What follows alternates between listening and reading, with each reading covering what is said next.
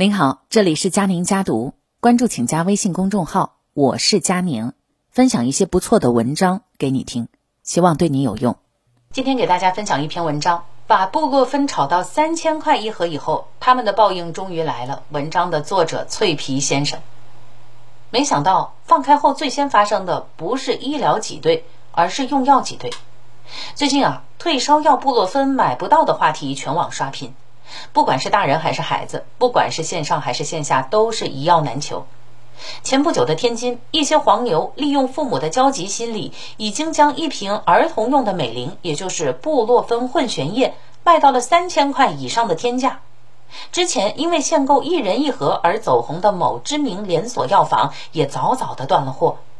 而在某个社交平台上，买不到成人用布洛芬的大人，又将目标对准了美林。甚至陆陆续续的出现了许多成人使用美林的攻略。虽然医生表示成人用美林也会有一定的退烧效果，但是这种行为无疑让原本就供不应求的儿童退烧药变得更加的紧俏。从道德上说，和小孩抢药实在让人不齿。看到这里，相信很多人都和我一样困惑：这个为什么布洛芬会那么难买呢？根据媒体的报道，中国是全球最大的布洛芬原料药生产国和出口国，有多大？占全球产能的三分之一。更具体的数据是中国生产了全球至少百分之五十的布洛芬原料药，与至少百分之四十的对乙原料药。国产企业当中拿到布洛芬注册批文的就高达了五百多个。这段时间，布洛芬盒子上所印刷的不同的小人被网友编成段子。实际上就是因为生产厂家太多，从产能上来说，即便是特殊时期，布洛芬应该也不至于如此紧俏。可是为什么我们就是买不到呢？药品紧缺，其实原因主要有两个：第一是产能，第二是需求。先来说产能，布洛芬的生产过程其实是这样的哈：上游原药生产商来生产原料药，再给到下游的制药厂来制作布洛芬。想要不断药呢，这两方面都必须保证原材料的充足。看看现在，随着需求的变大，原药生产商生产压力骤增。那即便是现在安排扩产，也需要时间来度过生产周期和物流运输。再加上很多产品都属于化工原料药，对于环保的要求非常的严格。药企要扩产，就必须经过严格的审批流程。那么从生产到检验，一般需要五到七天。就算是药物再缺，人们再急，但是为了安全，该走的流程一个都不能省，这才出现了供给不及时的情况。而下游的药厂也并不好过，虽然中国产能全球第一，但我们也要明白一个问题：新冠之前，布洛芬在中国一直是不怎么吃香的。尽管人们有时会将它用作镇痛剂，可是因为害怕它可能有副作用，所以不会大量的购买和使用。这也就导致了部分厂家出于战略的考虑，即便有批文，平时也不会将布洛芬作为生产重点。但是根据澎湃新闻报道，最近的这段时间，布洛芬的需求量基本是过去一年的量，要求制药厂在两三个月的时间内临时扩产，这是非常困难的。所以出现一段时间的空档期也非常正常。不难看出，说到底，产能受到影响，根本的原因还是需求井喷，供应链没有及时反应。即便是有些企业事先预料到了布洛芬的需求会增加，却也没有想到会增猛到如此的体量。十一月下旬开始的非理性囤药，最终成了我们现在买不到药的关键因素。曾经呢，有家长晒出过囤的药物，他跑了四家药店，花了一千五百块钱买下了包括布洛芬在内的四十七盒药，而这样的人不在少数。其实，随着现在阳性逐渐增多。我们更应该意识到，大部分人是用不了那么多药的。一般来说呢，发烧会持续三天左右。以布洛芬缓释胶囊为例，它的用药间隔时间在十二小时左右，整个病程下来真的用不了几颗。如果有人前期能够保持理智、理性买药，其实现在我们的日子也不至于如此艰难。很多人骂国家、骂药企准备不足，可他们能控制的只是产能，谁又能预知人心呢？好在面对现在的市场乱象，国家已经出手。大家应该发现了，现在各地都出台了相应的措施来保障药品的供应。首先就是严厉打击那些投机倒把、恶意囤药的人。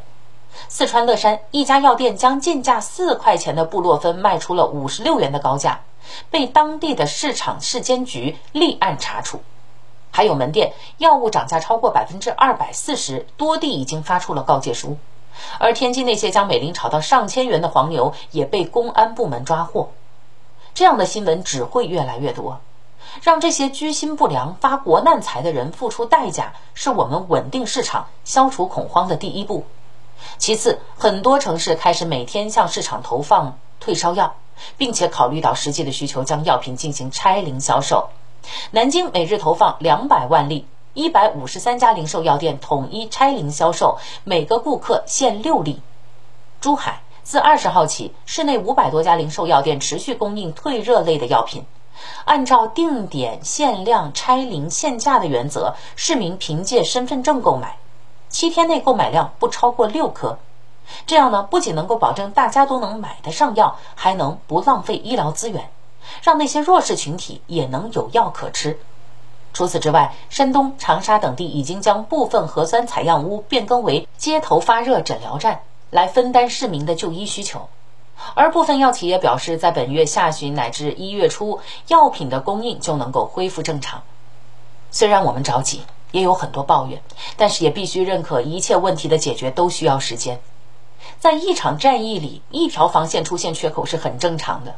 有的时候做不到面面俱到，也不必过于苛责。只要我们有及时发现问题并且解决问题的能力，一切就还能向好的方向发展。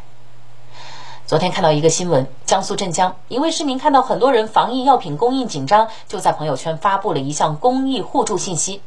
没想到呢，得到了很多邻居的响应，大家纷纷捐出了多余的药品，设立了共享药箱。第二天，这个药箱就被装满了，连一位十岁的小朋友都特意骑车赶来，送来了十颗布洛芬。在这样一个艰难的寒冬，看到这样的事情，心里不由得暖洋洋的。